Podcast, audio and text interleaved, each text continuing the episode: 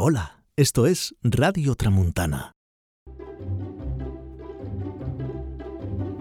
Papá, mamá, abuelos, tíos. Web, és això? Esto es Tramuntana en familia. Bienvenidos a todos. con Ana Gallego.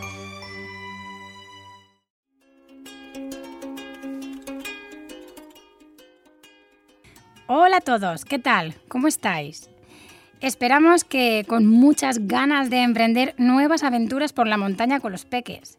Para aquellos que todavía no habéis empezado a experimentar con esto del senderismo en familia, os dedicamos este post, en el que vamos a comentar consejos, recomendaciones, ideas para que vuestras salidas a la montaña sean todo un éxito. ¿Y por dónde vamos a empezar? Pues con la pregunta que más le gusta a los peques. ¿Y a dónde vamos? Pues esto es uno de los puntos más importantes. La ruta. El recorrido. ¿Y por qué? Para que la excursión sea un éxito y los peques le cojan el gusto, que es lo que queremos, la ruta tiene que estar pensada para ellos. ¿Y qué quiero decir con esto? Los niños deben poder realizar de manera autónoma o por lo menos con el mínimo de ayuda posible por parte del papá, la mamá o de adultos que nos acompañen, porque les hará sentirse más válidos, sentirse uno más del grupo.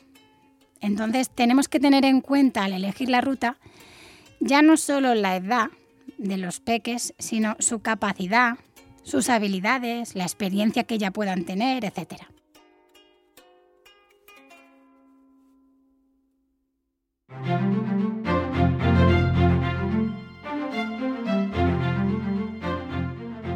Es importante que tengamos a la vista siempre la distancia, el desnivel y las posibles paradas que vamos a poder ir haciendo.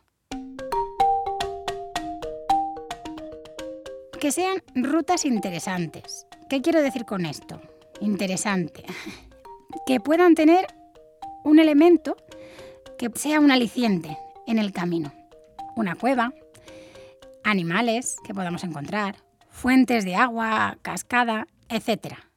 Que esto les estimule durante el camino. Y también una cosa a tener en cuenta es que la meta sea realista.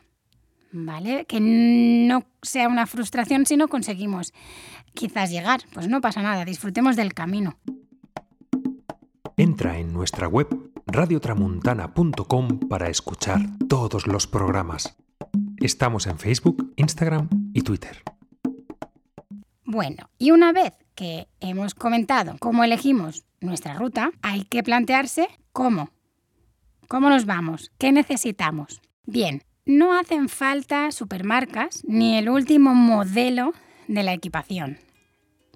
Pero otro día quizás dediquemos un ratito a comparar alguna de ellas, ¿vale? ¿Qué es lo que nos hace falta? La mochila.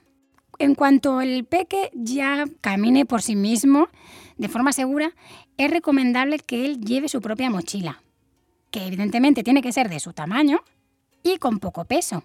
Quizás el bocata, si ha decidido llevar algún juguetito, pues también que lo lleve él o ella. Y una cosa que considero importante y personalmente lo he tenido en cuenta es que tenga la mochila un anclaje en la parte del pecho, en la parte frontal. Las mochilas tienden a tener las asas quizás no bien sujetas y se deslizan y es muy incómodo a la hora de caminar. Por lo tanto, con el anclaje frontal evitamos esta incomodidad. En mi caso, la mochila de uno de mis peques no tenía este anclaje, pero se puede comprar y se puede añadir y una monada. Estás escuchando Radio Tramuntana, nuestra ventana más humana. Palos de trekking. Bien, los palos de trekking va a ser un asunto mm, un poco personal y dependiendo del niño, la familia, etc. Hay niños que funcionan muy bien, les sirve de apoyo, pero hay otros que me conozco yo alguno que utilizan el palo como espada láser y es más un impedimento que una ayuda. Si bien creo que cada uno pues puede tener en cuenta este elemento y si le va bien, perfecto. La ropa. La ropa es importante que sea ropa cómoda Y preferiblemente, en el caso de camisetas, por ejemplo, que no sean de algodón. El algodón no transpira, tiende con el sudor a acabar mojado y en cuanto nos paramos a hacer un descanso, mm, esto conlleva a posibles resfriados, a incomodidad, etc.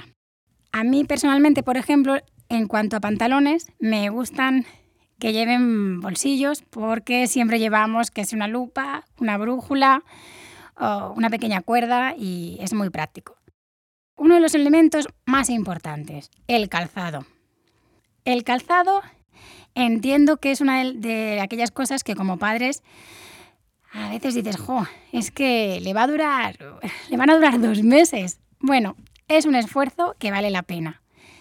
Las deportivas habituales y además con el uso mm, llegan a, tener las suelas muy lisas que puede en una excursión conllevarnos una caída si no se adhiere bien al terreno. Por lo tanto, calzado de montaña, ya sea bota, ya sea zapatilla de trekking, eh, etc.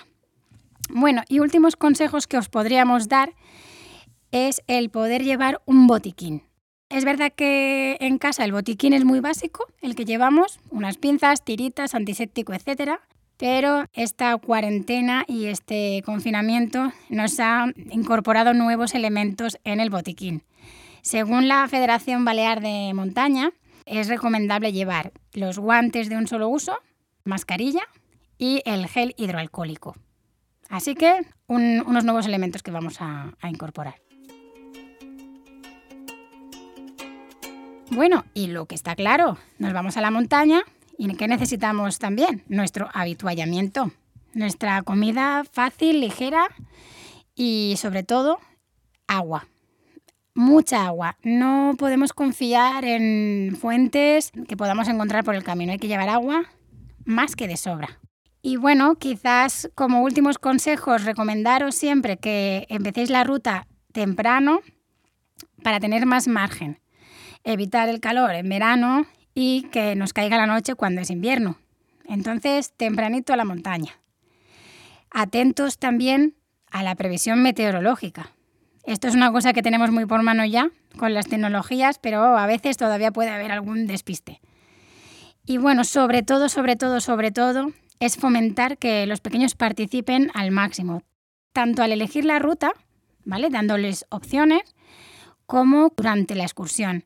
Se les puede dar el papel de ayudante, de guía, el que vosotros consideréis que a vuestro hijo les puede motivar más, a vuestro hijo o hija.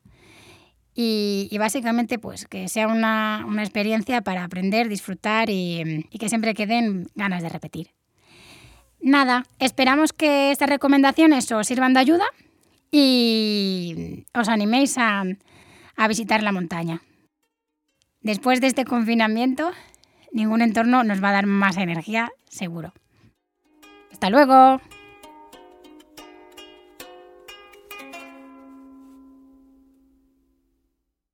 Gracias por escuchar Radio Tramuntana, nuestra ventana más humana.